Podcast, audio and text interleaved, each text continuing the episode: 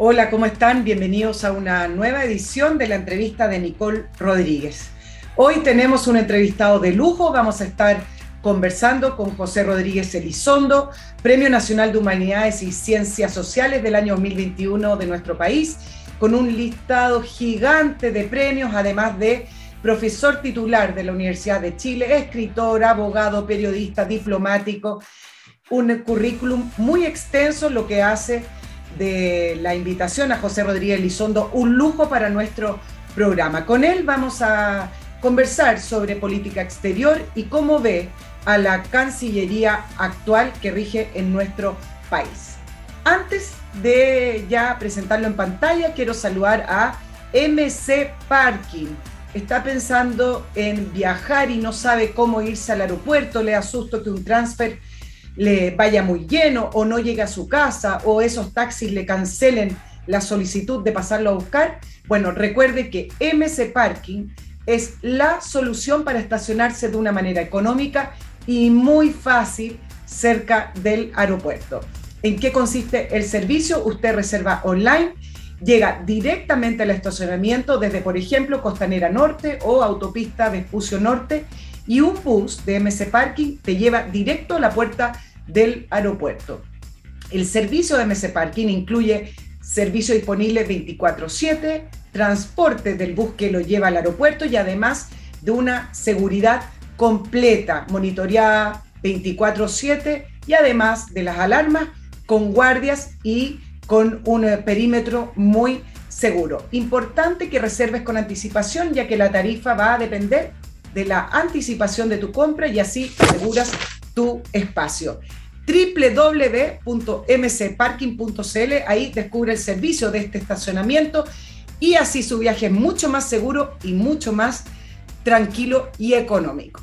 Además, quiero agradecerles a todos los que se han suscrito a Patreon para apoyar al periodismo independiente a través de este programa que estamos haciendo, la entrevista de Nicole Rodríguez, y recordarles que nos sigan apoyando, no solo a través de Patreon, sino que también suscribiéndose a nuestro canal en los distintos streaming, puede ser a través de YouTube, puede ser a través de Spotify, simplemente haciendo clic en suscribirse. Si nos quieren contactar para auspicio, nos escribe a nicolperiodistachile.gmail.com y en ese mismo mail, como siempre les recuerdo, recibimos sus sugerencias de entrevistado, sus análisis, sus opiniones, sus sugerencias con respecto a alguna temática y también sus reclamos cuando no les gustan algunas preguntas o algunos análisis y comentarios que hacemos. Todos son bienvenidos y en algún minuto en el programa, más adelante, vamos a tener tiempo de ir intercambiando sus opiniones para que también vayan viendo que sus mails son leídos y sus opiniones son escuchadas acá en la entrevista de Nicole Rodríguez. Ahora sí, nos vamos con José Rodríguez Elizondo. Algo ya les estaba anunciando en la introducción del, del, programa de hoy y ya lo tengo en pantalla a don José Rodríguez Elizondo, con quien queremos hablar sobre la política exterior de Chile, lo que él ha visto en estos seis meses del gobierno del presidente Boric, con eh, algunas polémicas, con ah, algunos altercados también y algunas decisiones que han tomado, pero me interesa también sobremanera es ver la, la visión que tiene eh, José Rodríguez Elizondo con respecto a lo que debiera ser la política exterior de Chile. Muy bienvenido a este programa por primera vez. Muchísimas gracias por estar en el día de hoy, don José Rodríguez. Encantado de estar contigo, pues, Nicole. Partamos de, lo grande a lo pequeño, como, como se dice. Eh, ¿Cómo ha visto estos seis meses de política exterior en la cual han existido varios eh, altercados y polémicas eh, con eh, algunas nuevas designaciones del presidente Boric? quiero saber tu opinión general. De ahí nos vamos a ir a algunos temas más específicos. Bueno, si quieres, sustantivo, sorpresa y preocupación. Esas son las dos grandes impresiones que yo tengo de lo que está sucediendo con respecto a la política exterior de, mi país. ¿Por qué la preocupación eh, puntualmente y por qué la sorpresa también? ¿Dónde está la sorpresa y dónde está la preocupación? Sorpresa porque encuentro que hay bastante contrapunto entre la crítica que se hacía a la Cancillería como botín político en las épocas pasadas y a la falta de profesionalidad con que se está actuando hoy día con respecto a la representación externa. Y aquí viene una, una preocupación mía que viene desde que yo trabajé en la, en la Cancillería. Sí. Yo llegué a la Cancillería directamente importado del exilio. Canciller Enrique Silva Cima, mi maestro y amigo en la facultad. Y claro, yo llegué a una Cancillería estructurada, venía de la dictadura, pero había mantenido estructura profesional, y yo me encontré con que era un advenedizo en el sentido de un ventanero, como es la jerga de la Cancillería, es decir, no venía de la academia diplomática. Por lo tanto, ahí empezó mi aprendizaje en la Cancillería, que le dediqué 10 años de mi vida a la Cancillería, en la cual llegué a valorar profundamente dos cosas de la Cancillería, su carácter de política de Estado y la necesidad de una profesionalización integral. Yo había tenido una experiencia muy profunda con los diplomáticos en eh, mi vida en Perú, que estuve 10 años, y como era experto periodístico en política exterior, tuve gran relación con Torre Tagle, con la Cancillería peruana. Y ahí conocí una Cancillería de muy alta profesionalidad, sorprendentemente profesional para un país de América Latina. Eso quise importarlo a Chile y paulatinamente ya fui dejando de ser un ventanero, ya fui convirtiéndome en un experto en, política internacional. Y tengo la más eh, grata impresión de esos 10 años eh, que dediqué a la Cancillería, justamente por eso. Y he dedicado muchos textos a la necesidad de profesionalizar la política exterior chilena con una Cancillería que tenga un alto nivel de profesionalidad a eso queremos, quiero ir. Quiero entender bien qué significa en política exterior ser profesional. Eh, hay, hay, una rama completa que tiene que ver con la diplomacia tradicional, con ciertos códigos, con cierto lenguaje, eh, pero también hay una rama política. Por lo tanto, cuando se habla de la profesionalización de la Cancillería, qué significa eso? La mejor metáfora está en el origen de los cuerpos diplomáticos en el mundo. Se forjan a imagen y semejanza estructural de los ejércitos. Es decir, un ejército es una estructura profesional por excelencia, que esto se ha conseguido en el curso de la historia. No se puede llegar de la calle a ser teniente, a ser capitán, a ser coronel, a ser general. Por lo tanto, hay cuadros profesionales porque el, oficio, la misión de un ejército, de las Fuerzas Armadas, es una misión muy específica. Ahora, las Fuerzas Armadas tienen un conjunto de servidores civiles, de gente que está en labores civiles. Una Cancillería profesional debe tener cuadros que están dedicados al estudio, a la aplicación de la política exterior de un conjunto de profesionales y administrativos de apoyo. Entonces yo me refiero cuando hablo de profesionalidad al servicio exterior de la Cancillería.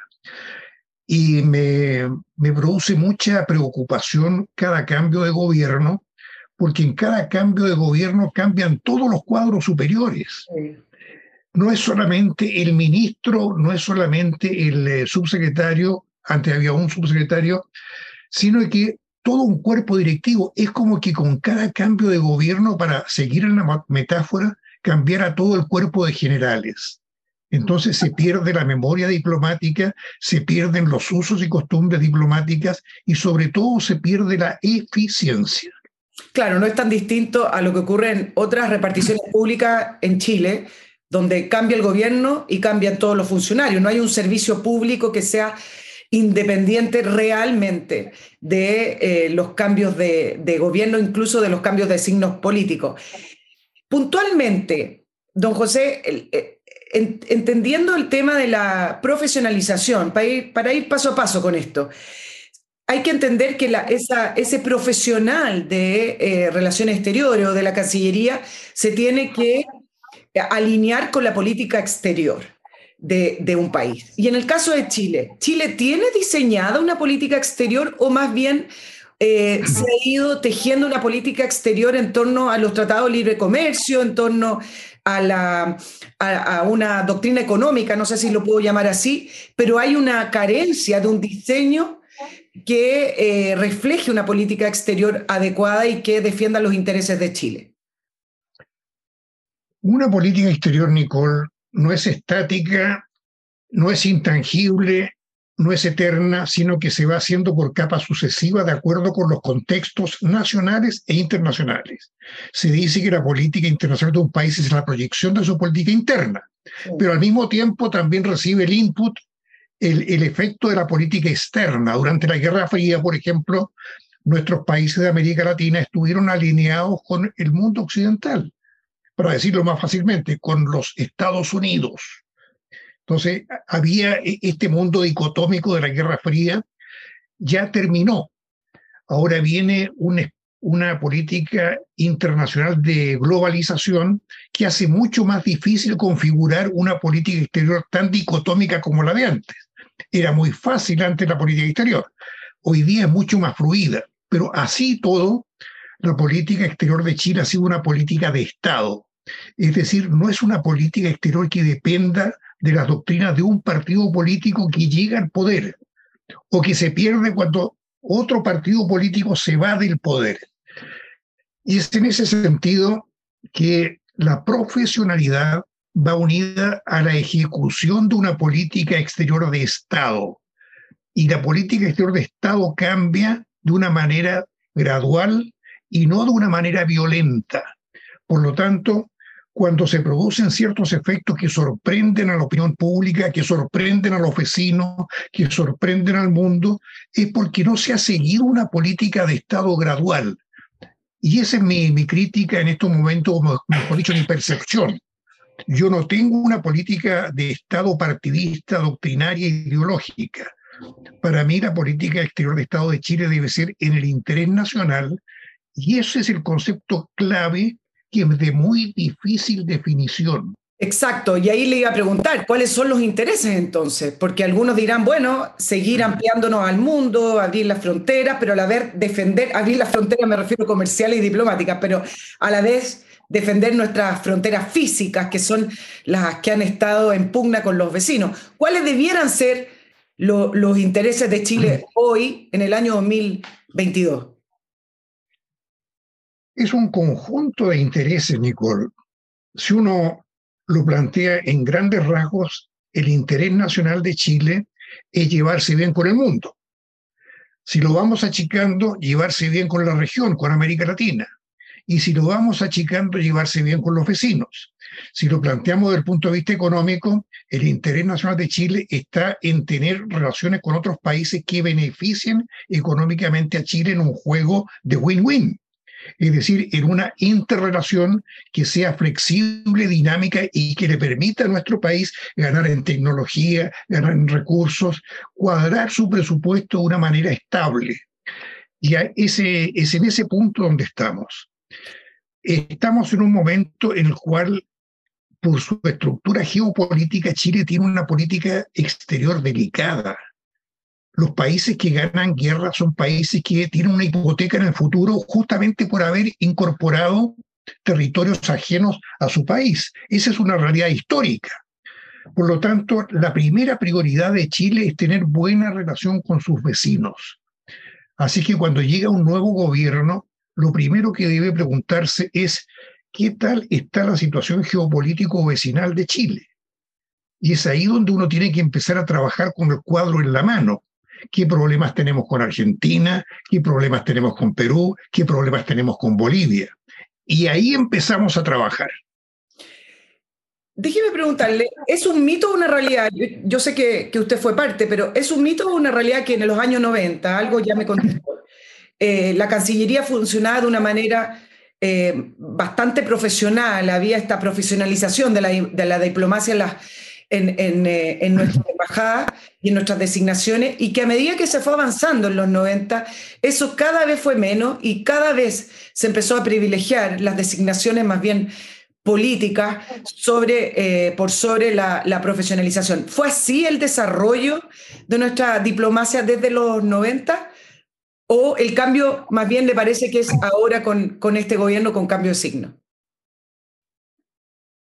Yo pienso que en los 90 vino un momento de mucha tensión porque venía la gente del exilio volviendo a Chile, estaba el país de transición de una dictadura a una democracia, pero se produjo un consenso interno en la Cancillería que gradualmente fue permeando a los que éramos ventaneros, a los que llegábamos de afuera, para entender este concepto de la política de Estado.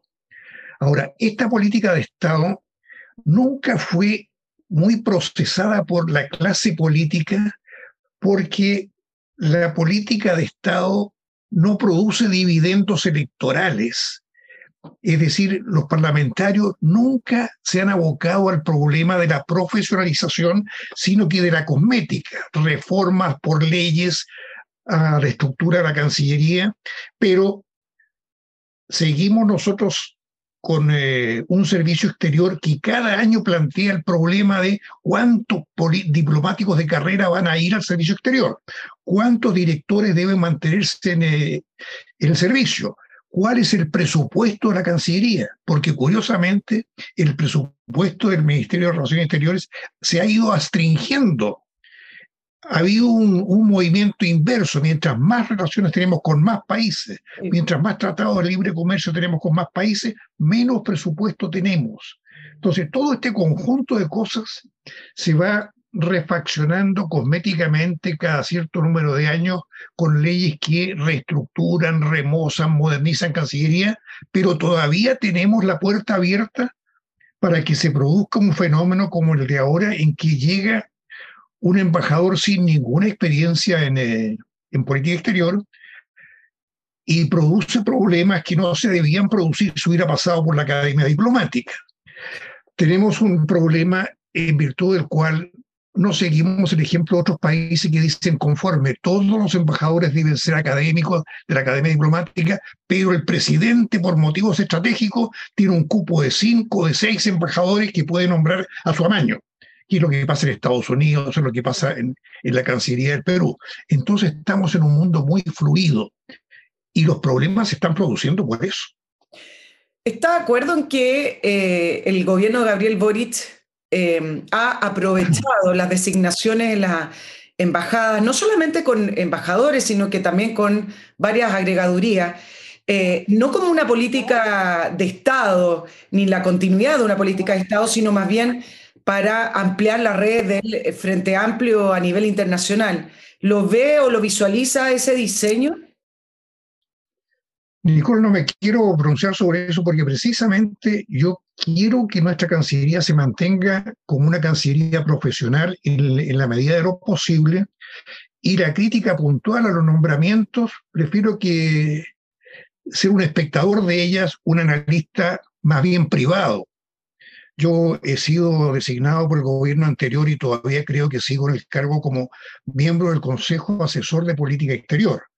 Por lo tanto, no voy a opinar con respecto a críticas concretas, a designaciones concretas de este gobierno. Ahora, pero siendo miembro del Consejo Asesor, ¿ese Consejo ha tenido participación en este gobierno en estos seis meses? Ha tenido una reunión a la cual por motivos particulares no pude asistir. Una reunión que yo sepa. Ahora, del punto de vista de los lineamientos, cuando se nombra un embajador, otra de las carencias que eh, he leído algunos analistas en política exterior con respecto a estas designaciones, se entiende que eh, a los embajadores se les da una hoja de ruta, se les da un, un objetivo principal y subobjetivo. Em, eso ocurría en los 90, por ejemplo, en el caso suyo, cuando, cuando fue embajador, y usted visualiza que falta una hoja de ruta hoy en, en, en nuestra nueva designación y política exterior. Sí, cuando yo fui embajador, el personal correspondiente me entregó una carpeta con todos los datos necesarios, los datos mínimos que yo debía manejar en mi, en mi misión. Era una carpeta bastante bien hecha, con, con, datos muy necesarios para alguien, por ejemplo, que no conocía el país. Así es que eso, eso funcionaba de, esa manera, sin duda. Volviendo al tema de, de, de, cómo se ha ido desarrollando nuestra política exterior desde los 90, don José, una de las críticas que se hace es que em, los lineamientos de política exterior se redujeron a la de, la negociación diplomática al ámbito comercial. Y, ahí al parecer sí hubo profesionalismo, pero se dejó muy de lado el ámbito diplomático de las relaciones, de estrechar puentes, lazos, con, con esos códigos y ese lenguaje que hablábamos. ¿Le, ¿Le, parece que eso es así? ¿Que sí fue el desarrollo que se fue tejiendo desde los 90? Y la política exterior, como te dije, Nicolás, al principio se va haciendo por capas sucesivas y de acuerdo con las posibilidades concretas de un gobierno. Cuando nosotros llegamos en el año 90-91 a, a la Cancillería, Chile estaba aislado internacionalmente por eh, la impopularidad de la dictadura. Por lo tanto, la primera misión eh, política de, la Cancillería fue ayudar a la reinserción internacional de Chile. Y eso fue un éxito clamoroso.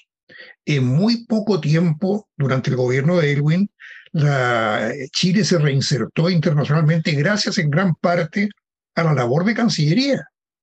Y en la Cancillería todavía había muchos elementos designados por la dictadura.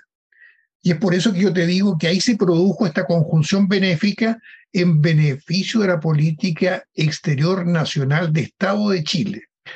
El siguiente gobierno se produjo entonces en una coyuntura distinta. Chile ya estaba inserto, reinserto en, eh, en el mundo, sobre todo en el mundo diplomático eh, de países democráticos, y vino el problema de la, de la economía de Chile. Y vino el rush de los tratados de libre comercio. Me acuerdo que el canciller era Alejandro Foxley con su eh, programa de regionalismo abierto y Chile en muy poco tiempo se convirtió en un país líder en cuanto a TLCs, Tratado de Libre Comercio. Eso trajo la crítica de que la política exterior se había volcado al lado de la economía y lo que había simplemente era el otro lado de la necesidad internacional de Chile. Entonces, eh, la política de Chile se estuvo bandeando siempre entre lo político y lo económico hasta llegar a una ecuación beneficiosa por, en la medida de lo posible. Que esa, esa frase me parece a mí muy propia de la diplomacia y que definió el gobierno de, de don Patricio. La, la, diplomacia es el arte de actuar con otros países en la medida de lo posible para tener buenas relaciones para que Chile tenga amigos, para que no tenga enemigos. Y en eso consiste la esencia, a mi juicio, de la política exterior. Don José, la, una de, la, de, de, los problemas y de las polémicas que surgió tiene que ver con el caso y el momento de no recibir al embajador de Israel sus cartas credenciales. Y aprovecho preguntarle, porque usted fue embajador en Israel precisamente. ¿Le parece que hay una desinformación al haber vivido allá en Israel con respecto a lo que ocurre en ese país, la única democracia del Medio Oriente? Y quiero saber también su opinión con respecto a, esta decisión que tomó, al parecer, de manera muy personal el presidente Boric de no recibirlo mientras recibía a otros cinco embajadores en ese momento. Em, quiero saber su mirada y también su experiencia al haber sido embajador en un país donde acá me parece que llega información muy torcida y una narrativa muy, muy determinada y bastante ideológica. Haber eh, vivido en Israel como diplomático es un privilegio de mi vida. Por un motivo que está muy, muy dentro de mis vocaciones. Primero por un motivo cultural, es la cuna de nuestra civilización, de nuestra cultura judeo-cristiana. Por lo tanto, vivir eh, tres o cuatro años en un país de ese, de ese significado histórico, para mí fue muy notable. La percepción de Israel en sí también es una percepción de un país excepcional por muchos motivos tal como tú dices, es la única democracia en un contexto que, de no democracias. Al mismo tiempo es un país con una pluralidad interna política que debe tener actualmente entre 30 y 40 partidos políticos. Eso es la Knesset, en el, Parlamento. Entre esos partidos, en mi época había tres partidos árabes, es decir, tres partidos que tenían palestinos, eh, israelíes palestinos como representantes. Y naturalmente estaba el conflicto histórico que venía de la partición, que había significado este conflicto con guerras esporádicas, seis guerras o siete hasta el momento, con eh, países del entorno y con asonadas internas producidas por el elemento eh, más eh, ideológico o más resistente palestino que no quiere que Israel exista. Por lo tanto, aquí viene la otra experiencia mía. Yo trabajé seis años en Naciones Unidas y desde Naciones Unidas yo vi el problema de Israel como un problema que era un poco la cuadratura del círculo. Es decir, respetar los derechos de los palestinos y las fronteras seguras de Israel. Entonces, ¿cómo, cómo cuadramos este, este problema? Y es ahí donde viene la virtud o el defecto del juego político interno de Israel. En Israel hay un sistema de partidos políticos que refleja aproximadamente el arco izquierdas-derecha, pero que en el fondo el gran tema político de Israel es cómo sobrevivimos en este contexto geopolítico, porque bastaría la pérdida de una sola guerra, una sola escaramuza bélica para que Israel dejara de existir. Dicho eso, viene el problema de los palestinos en Israel. Los palestinos en Israel tienen también una vida muy complicada porque por el tema político, ideológico, étnico, están con líderes que los empujan al conflicto o que favorecen el conflicto. Yo tenía muchos amigos palestinos en, Jerusalén que eran muy enemigos de Yasser Arafat. Y Yasser Arafat, me decían ellos, lleva el, eh, el, conflicto a un extremo que no nos permita a nosotros negociar libremente. No podemos importar alfombras de Irán, no la podemos vender toda la vida nuestra. Entonces, ahí yo me asomé a la realidad interna. O sea, esos palestinos tienen representantes que van a la Knesset, al Parlamento. Por lo tanto, saco la conclusión, Nicole. Es muy simplista desde Chile decir este país tiene un pecado horrible en el tratamiento con los palestinos cuando es un país que vive en conflicto permanente.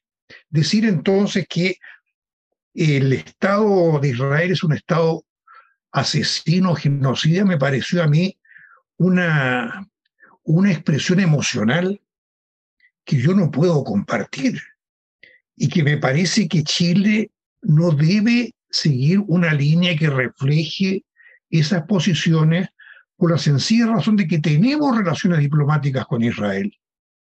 Y esas relaciones diplomáticas son en beneficio mutuo. Y nosotros tenemos en Israel un gran proveedor de tecnología de punta. Es uno de los países más desarrollados tecnológicamente del mundo.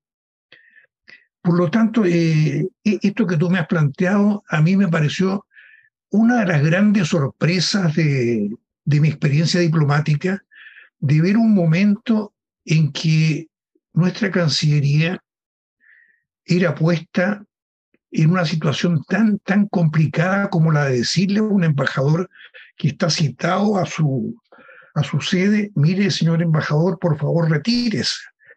Es decir, debe ser muy complicado, Nicole, ser canciller hoy día. Claro, voy a, voy a, unirme a lo que usted dice para, para además decir lo siguiente. Me parece que parte de una premisa falsa, por lo demás, porque efectivamente tenemos relaciones con Israel de beneficio mutuo, pero por último esas relaciones podrían cambiar si en otro país o ese mismo país se convirtiera a lo mejor en un régimen totalitario, no lo sé. El punto es que parte la crítica desde una premisa que ya es falsa.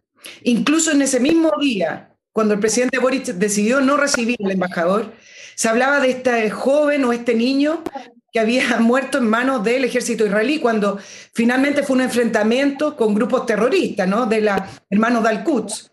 Y era una persona de 17 años perteneciente a ese grupo, por lo tanto es no entender el conflicto y eh, partir de una, no sé si, bueno, sí, de una premisa y de un relato que, que es bastante ficticio. Y en esa línea, ¿qué tan grave en los códigos diplomáticos, para que la gente lo pueda entender, es no recibir las cartas credenciales? Mucha gente no maneja estos códigos y este lenguaje. ¿Qué tan grave es citar a un embajador, citar a varios, recibir a todos, entre ellos al de Arabia Saudita, pero habían otros, y no recibir a uno? ¿Qué es lo que dice eso en el código diplomático? Bueno, la diplomacia es el arte de la cortesía, de la elegancia, de la prudencia, de la estrategia, de la táctica. Todo esto lo engloba la palabra diplomacia. Y los códigos de la diplomacia dicen que si algo en un país con el cual tenemos relaciones diplomáticas nos molesta, tenemos toda una panoplia de medidas para realizar. Primero, consultar a nuestro embajador que está allá, que es el representante del Estado de Chile. En segundo lugar, si la cosa es grave, llamarlo a informar a Chile, que es un gesto diplomático. Es como decirle a nuestro país, mire, estoy llamando a mi embajador porque algo malo está pasando. Existen las notas diplomáticas.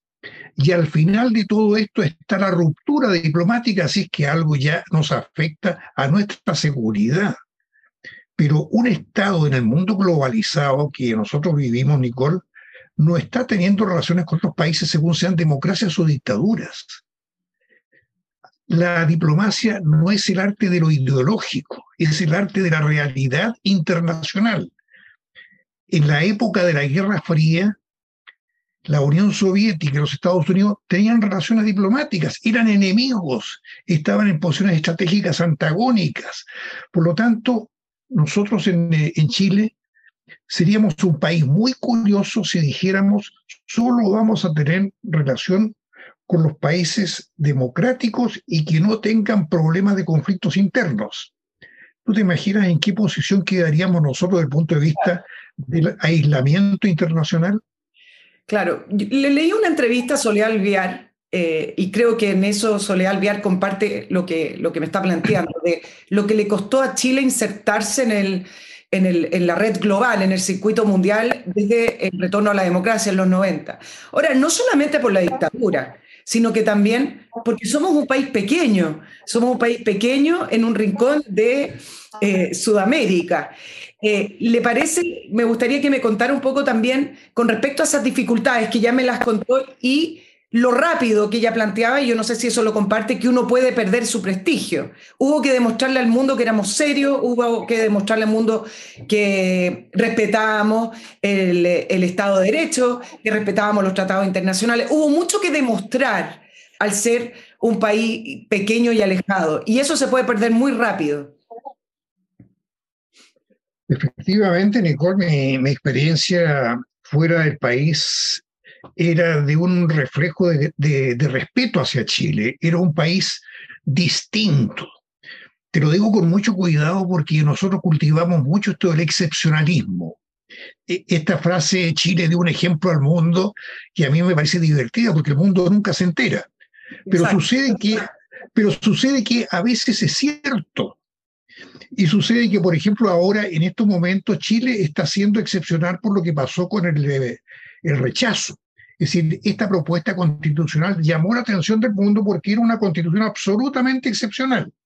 Este, esta propuesta era excepcional. Por lo tanto, ahí fuimos una excepción y el rechazo fue un ejemplo al mundo de que queríamos seguir siendo normalitos. O sea, queríamos seguir siendo un país que se regía por los cartabones constitucionales clásicos.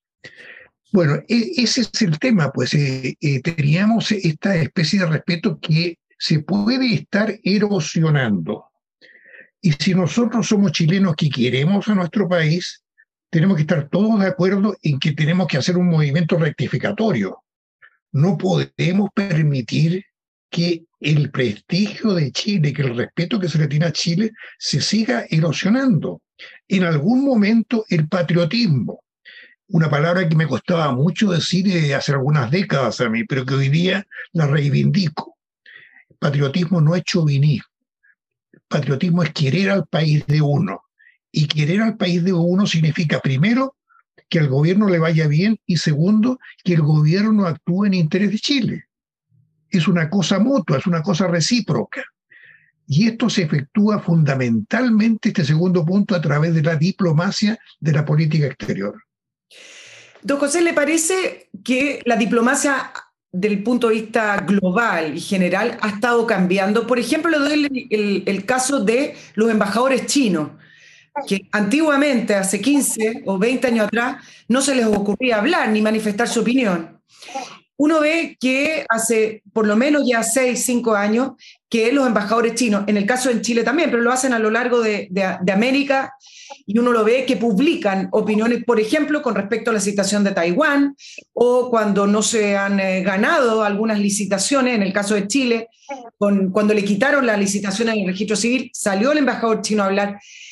Estoy nombrando a China porque es un ejemplo donde eh, se nota más el contraste de cómo existía esta em, diplomacia silenciosa versus la diplomacia de hoy que incluso utiliza Twitter. ¿Cuánto ha cambiado la, diplomacia en estos tiempos? Qué buen ejemplo, China. Estábamos hablando de que la diplomacia no es estática, que la diplomacia se hace por capas sucesivas. Yo conocí China cuando era un país pobre. La primera vez que yo estuve en Beijing, que se llamaba Pekín antes, era un país pobre, muy pobre. Hoy día es una superpotencia. La China diplomáticamente inaparente, silenciosa, correspondía a la primera etapa. Y en esta etapa en que es una superpotencia, China está roncando. Y esto se nota en la potencia con que actúa su diplomacia. No estoy diciendo que actúe descortésmente, saca la voz que antes no sacaba. Y eso está impresionando al mundo. Cuando China ronca hoy día, el mundo tiene que escucharla. Por eso es que cuando un país pretende con la dimensión de un país eh, latinoamericano, por ejemplo, roncar en el mundo, el mundo como que de repente se ríe. Es decir, ese tipo de diplomacia que tú me planteas de China corresponde precisamente, es correlativo al tremendo desarrollo que ha tenido China. Así que tengámoslo muy en cuenta cuando queremos dar ejemplos al mundo. Sí, pero yo me refería del, modo en que ha cambiado. Ah, di el ejemplo de China, que efectivamente es muy bueno, pero, por ejemplo, mire el embajador Bielsa, en, el embajador argentino en Chile, el embajador Bielsa, ¿qué opina de política interior chilena? Algo que en los códigos de la diplomacia es bastante eh, insólito, digamos, de estar opinando de los procesos internos de los países como un comentarista o un analista más. Me refiero a que en general la diplomacia se ha hecho más opinante eh, y están inmiscuida en temas que antiguamente la diplomacia jamás hubiera tocado. ¿Le parece que es así el cambio que, que se ha venido desarrollando? Bueno, don Rafael es heterodoxo y él lo sabe y se lo han dicho en su país, por lo tanto no es, eh, no es que sea permisivo desde ese punto de vista, simplemente él no está actuando de acuerdo con las pautas diplomáticas, y esto se lo han dicho en su país. Pero también en su país están sufriendo este problema de, la heterodoxia diplomática.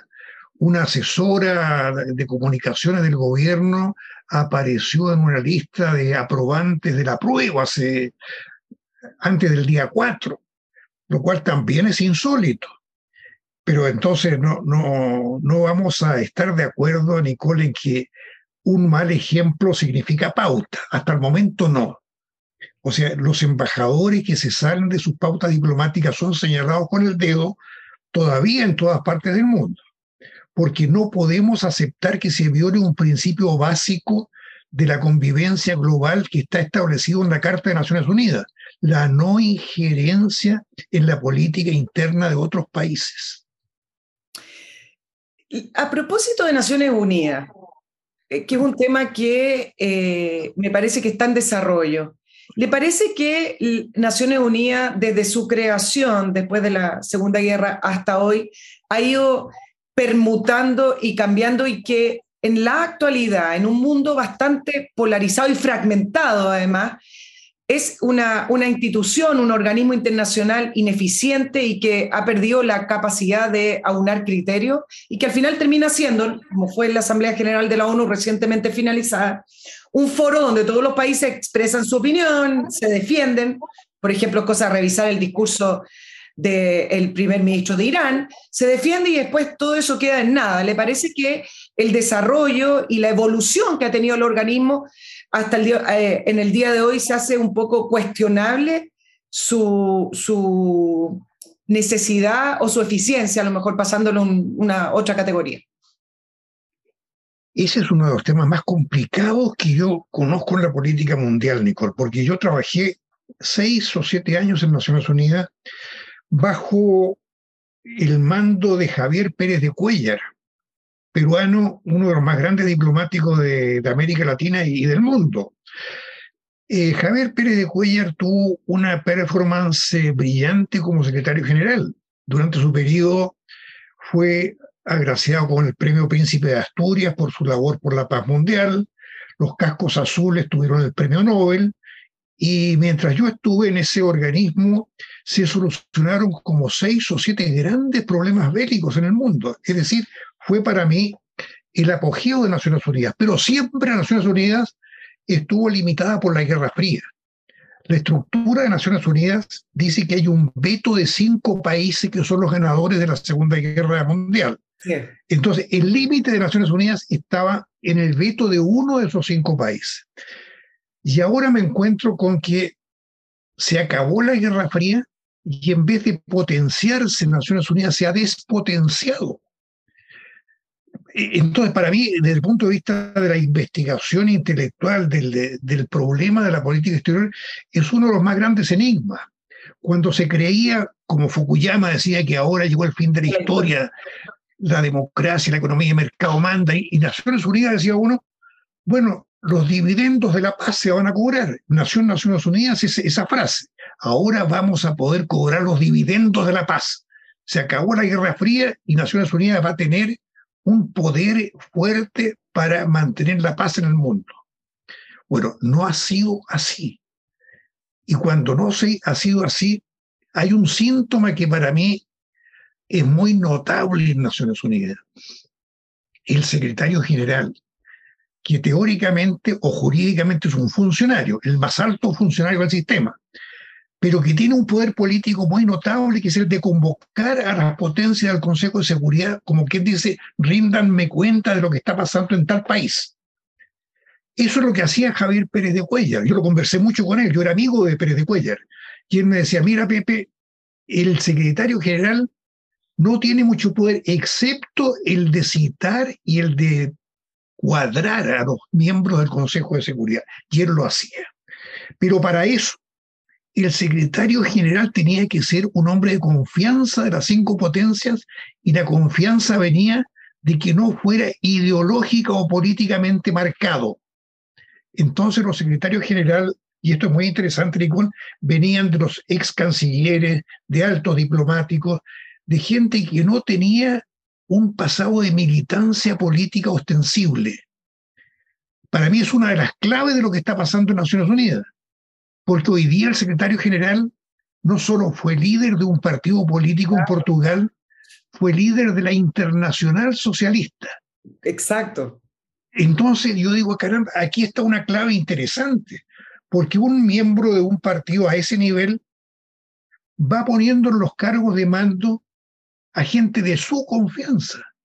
Y, y de su línea. Claro. Por ejemplo, Pérez de Cuellar me puso a mí en un cargo de confianza como director de un centro de información, porque él era un diplomático que nunca había tenido militancia política y yo era un periodista que no tenía militancia.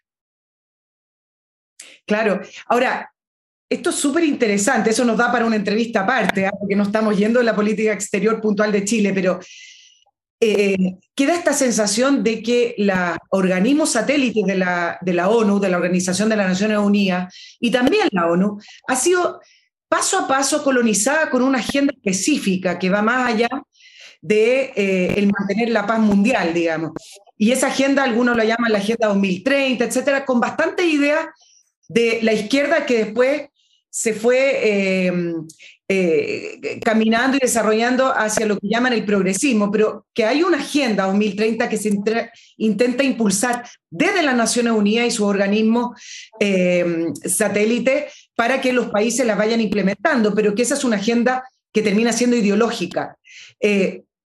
¿Tiene alguna opinión con respecto a esa famosa llamada Agenda 2030 y que estaría al final de cuentas determinando el futuro de los países y sus políticas internas? No tengo mayor información ni mayor estudio sobre eso, Nicole, pero lo que tú planteas es precisamente la evolución paulatina que se va produciendo cuando van cambiando las situaciones. Cuando termina la Guerra Fría y cuando Naciones Unidas cambia su tradición de nombramiento de altas autoridades.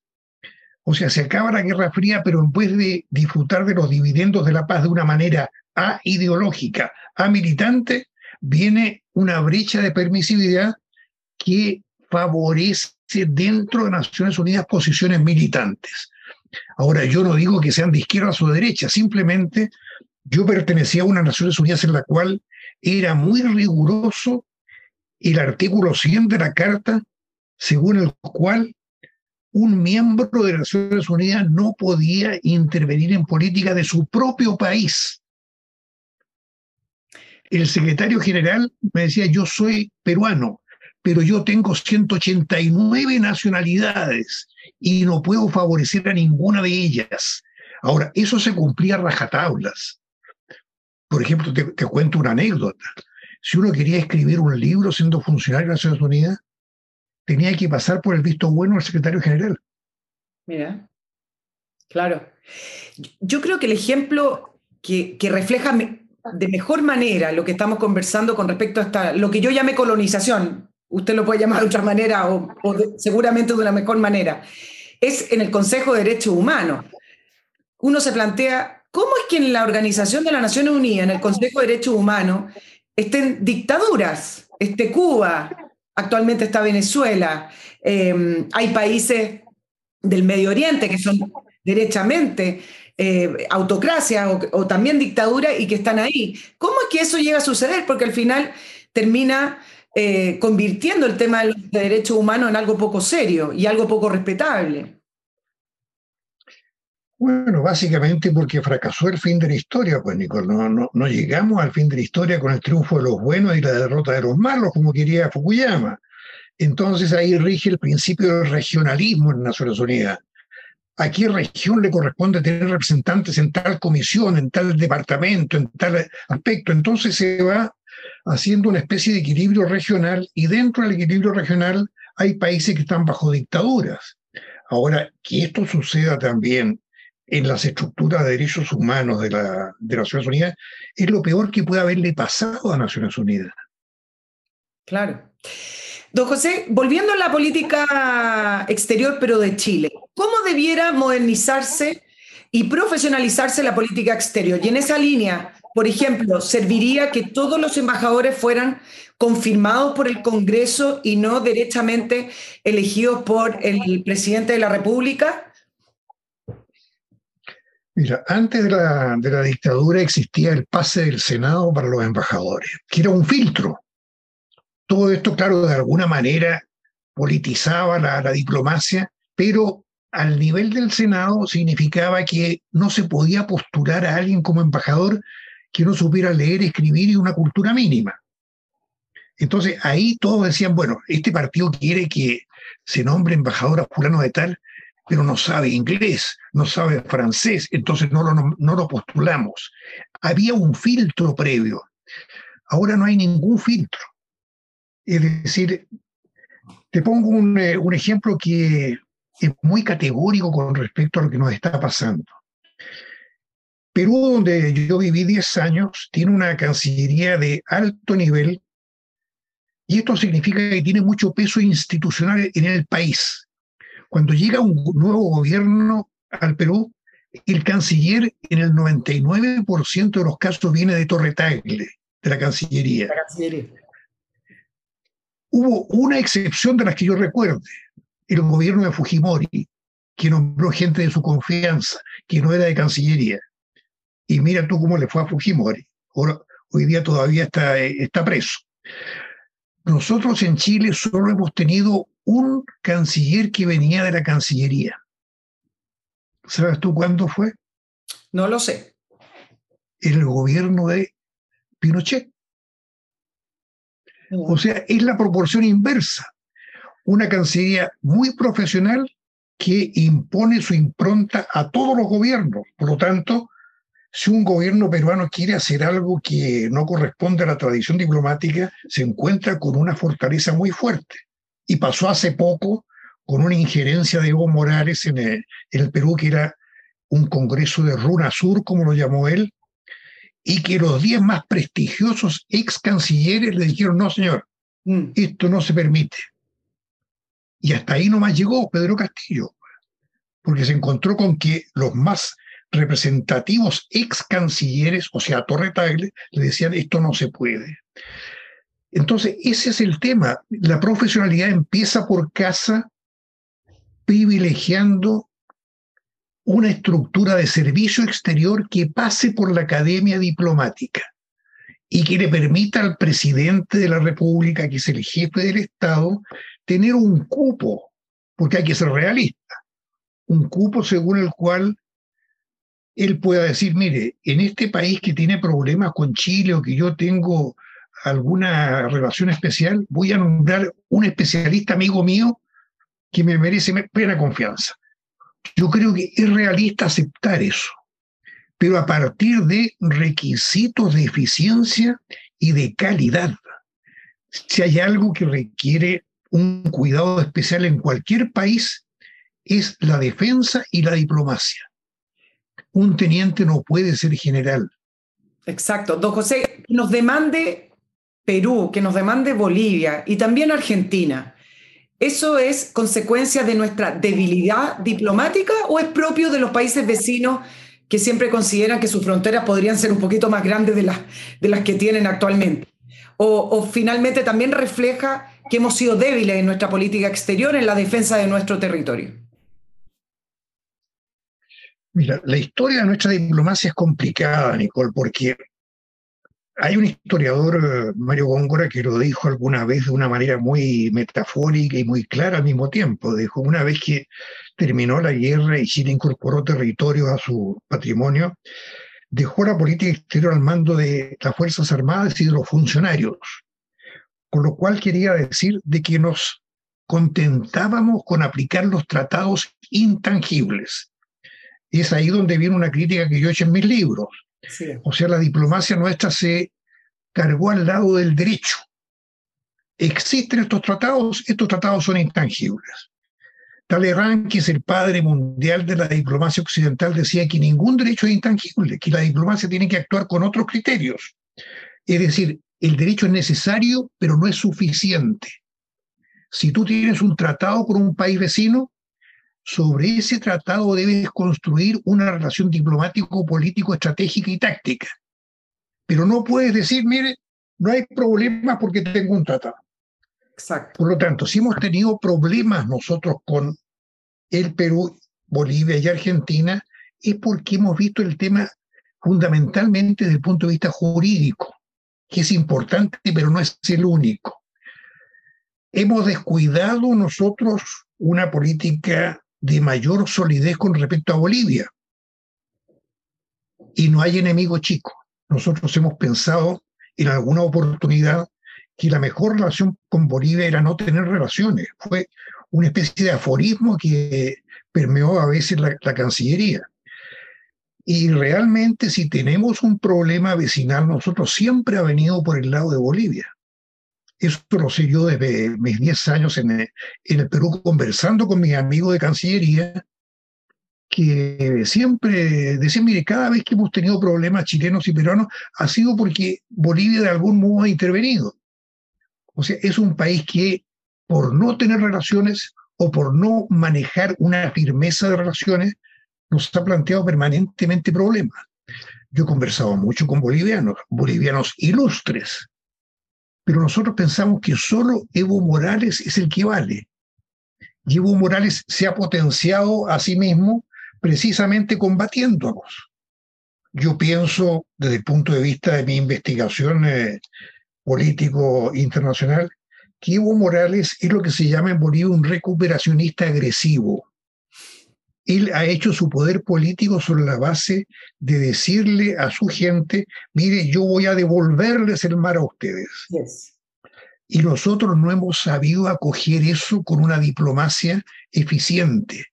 Y en algún momento nosotros dijimos, sí, conversemos sobre el mar. en diplomacia, una vez que algo se acepta, el otro país lo entiende como obligatorio. ¿Y, y, cómo se debería llevar entonces? Porque se le han ofrecido relaciones diplomáticas a Bolivia, pero si Bolivia las acepta, se le cae la tesis de el enemigo, que es Chile, que no le da salida al mar. ¿Cómo debiera ser adecuada las relaciones con Bolivia o las conversaciones y el diálogo con Bolivia para poder abrir relaciones diplomáticas? A mi juicio, nosotros deberíamos haber perseverado en la necesidad de relaciones diplomáticas plenas antes de conversar sobre cualquier tema estratégico. Si tú no tienes relaciones diplomáticas plenas, no es bueno conversar sobre temas estratégicos a otro nivel, que no sea el nivel de las cancillerías y de los jefes de Estado. Y nosotros hemos caído muchas veces en ese, en ese tema. ¿Por qué? Porque como dijo un ex canciller, eh, gran amigo mío, Carlos Martínez Sotomayor, cada cierto tiempo y se surge en Chile, en la diplomacia, el afán de anotarse un punto teniendo relaciones plenas con Bolivia y se le prometen cosas. Y sucede que los bolivianos agarran ese, ese tema y lo convierten en un tema estratégico, de ganancia o pérdida, con lo cual la relación queda peor que antes. Entonces, ¿qué ha pasado? Si nosotros no nos clavamos en una, en una posición diplomática clara, señores, tenemos este tratado de 1904. Ese tratado nosotros lo consideramos vigente. Para tener relaciones plenas tenemos que aceptar que está vigente. Y si no, tengamos las relaciones más convenientes posibles desde el punto de vista económico, desde el punto de vista tecnológico, etcétera. Pero no vamos a someter el tema a debate hasta que no tengamos relaciones plenas. Y es ahí donde tenemos que implicar al Perú, porque el Perú aquí viene un tema muy, muy, muy complicado, Nicole. Así es. El Estatuto de la Paz de Chile es un Estatuto de la Paz con dos países, porque fue una guerra con dos países. Y si nosotros modificamos el Estatuto de la Paz con un país, se nos cae el del otro. Entonces, ese es el problema que tenemos nosotros con Bolivia, que Bolivia quiere hacerlo bilateral y el tema es trilateral. ¿Cuántas veces lo he conversado yo con bolivianos y con peruanos. Ahora, también es curioso desde el punto de vista de las posiciones que ha tenido Chile con Bolivia, haber tenido precandidatos presidenciales, diputados y personas, por ejemplo, que hoy son parte de la coalición de gobierno diciendo que están por una salida al mar. Yo no conozco un país cuyos políticos o liderazgo eh, estén por entregar un pedazo de tierra a un país vecino. Yo no lo había visto nunca, salvo que usted me corrija y diga, sí, ha pasado en otros países. Bueno, eso forma parte del déficit de profesionalidad de la Cancillería. Si nuestra Cancillería tuviera una profesionalidad plena, podría estar saliendo con docencia pública ante el país. Podría estar saliendo con productos como tienen los las armas de la defensa con revistas, con eh, información sobre temas de la defensa. Eso no existe. Por lo tanto, al no existir gente del sector recuperacionista boliviano, ha tenido una política incisiva que incide en Chile. Curiosamente. Y ha convencido según encuestas, a entre un 9 y un 11% de chilenos que podemos desprendernos de mar para Bolivia. Esos chilenos que responden a esas encuestas no saben que existe un tratado con el Perú según el cual no podemos cederle territorio por, por Arica, que es la única posibilidad para Chile, sin cortar territorio, sin la previa anuencia del Perú. Entonces Bolivia ha socavado la unidad de Chile con respecto a este tema de esa manera que tú planteas. Yo te puedo contar, por ejemplo, que Evo Morales nos había demandado en el año 2013. En el año 2015 vino su vicepresidente a Chile a presentar un libro en el cual planteaba la plurinacionalidad como tema importante para tener buenas relaciones y que la plurinacionalidad significaba cederle un, una porción soberana de mar a Bolivia. ¿Cómo te lo explicas tú? No, no me lo Que viene un vicepresidente de un país que nos está demandando y nos dice, mire, para que nos vaya bien, ustedes tienen que entregarme mar. Claro, eh, es inexplicable la, falta de, eh, de defensa que hacemos de nuestro propio territorio. Cortito, con respecto a la plurinacionalidad, que es muy interesante porque creo que fue usted uno de los primeros que empezó a levantar la voz con el peligro que existía de haberse aprobado el, texto propuesto para constitución con respecto a la plurinacionalidad. Y siempre me pregunté, yo entiendo el peligro y lo puedo explicar acá también en esta entrevista, pero si la gente entendía realmente y quienes estaban escribiendo, los constituyentes, quienes estaban escribiendo el texto, entendían todos los peligros eh, y los problemas que nos hubiera acarreado como país, como Estado unitario, el haber aceptado que somos plurinacional, que por lo demás yo entiendo que no lo somos, nunca lo hemos sido. ¿Usted cree que, que se entendían esos peligros o que más bien había una idea ideológica, se escribió sin entender los efectos? Ese sí que es tema, Nicole. Me pasé efectivamente fui el primero con mi equipo de, asistentes académicos en la Facultad de Derecho. En el año 2011 sacamos un artículo sobre Bolivia plurinacional en el cual se establecía que la constitución boliviana del 2009, que había establecido el Estado plurinacional y que le había dado el triunfo a, mejor dicho, había consolidado el poder de Evo Morales, no había solucionado ningún problema entre los indígenas. En ese artículo contábamos todos los problemas que los indígenas tenían y que Evo Morales había combatido contra esos indígenas siendo plurinacionales. O sea que era un recurso absolutamente de poder personal de, Evo Morales. Está en el número 3 de una revista que sacamos en, eh, en la facultad. Por lo tanto, cuando llegó el tema del vicepresidente de Bolivia, con su libro, estábamos atentos y sacamos como cuatro o cinco artículos antes de que empezara la convención, planteando el tema de la plurinacionalidad como un peligro para la unidad de Chile. Porque si yo te resumo en una frase lo que significa la plurinacionalidad, es el viejo principio romano divide et impera.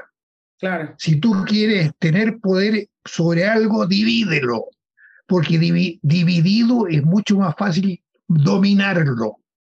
Y lo que era la plurinacionalidad desde el punto de vista potencial era 11 naciones. Chile prácticamente como una nación residual. 11 naciones en las cuales pueblos originarios podían tener política exterior con otros pueblos originarios que eran iguales o afines. Digamos, el Gualmapu con Argentina, Aymara con Perú y Bolivia y Ecuador. Así es que ese, ese combate académico que, que vimos en la facultad fue muy interesante porque estábamos defendiendo el interés de Chile. Ahora tú dices, ¿los convencionales lo sabían? Mi convicción es que algunos lo sabían. Y lo metieron. Lo metieron ahí, sin que los otros entendieran, digamos. Algo así. Alguien dijo ahí que era un concepto en construcción. Sí, así fue. Yo te demuestro que desde el año 2011 estábamos hablando de ese concepto en construcción. Claro. Ahora, fue un error, ahora voy a volver al tema de política exterior. Fue un error no apoyar la candidatura de Claudio Grossman como juez de la Haya a propósito de las demandas y los litigios pendientes que tenemos y, cómo usted ve esa negativa del gobierno de no apoyarlo, habiendo una posibilidad de tener un, juez latinoamericano. Yo me enteré de esto, Nicole, por una carta que mandó al Mercurio Hernán Felipe Rázuriz, diciendo que estaba esta oportunidad para que tuviéramos un, juez ahí en, la Corte Internacional. Y yo mandé una carta al día siguiente entusiasmadísimo, porque yo conozco a, Claudio desde que era alumno mío hace muchísimos años, uno de los más brillantes alumnos que yo he tenido, amigo hasta el día de hoy. Entonces yo reaccioné con una carta diciendo, pero qué gran oportunidad para Chile tener a Claudio con su prestigio que ya nos sirvió maravillosamente en el pleito con, eh, con Bolivia. Con, eh, con Bolivia. Por lo tanto, ingenuamente yo dije, pero esto pasa colado, o sea, esto no tiene, no tiene problema. Después me enteré que tenía problemas. Pero ¿cómo analiza usted esos problemas? Es decir, la negativa del gobierno de apoyarlo. ¿Cómo, no, yo quedo hasta ahí nomás porque quedo hasta ahí nomás porque como te digo, yo reaccioné entusiastamente de inmediato frente a esta noticia de que Claudio tenía posibilidad de hacerlo y las tenía. Yo entiendo que tenía apoyo transversal, internacional. Las tenía, las tenía totalmente porque había candidatos de Argentina, de Brasil, por lo tanto la posibilidad de Chile de no quedar mal ni con Argentina ni con Brasil era un candidato propio.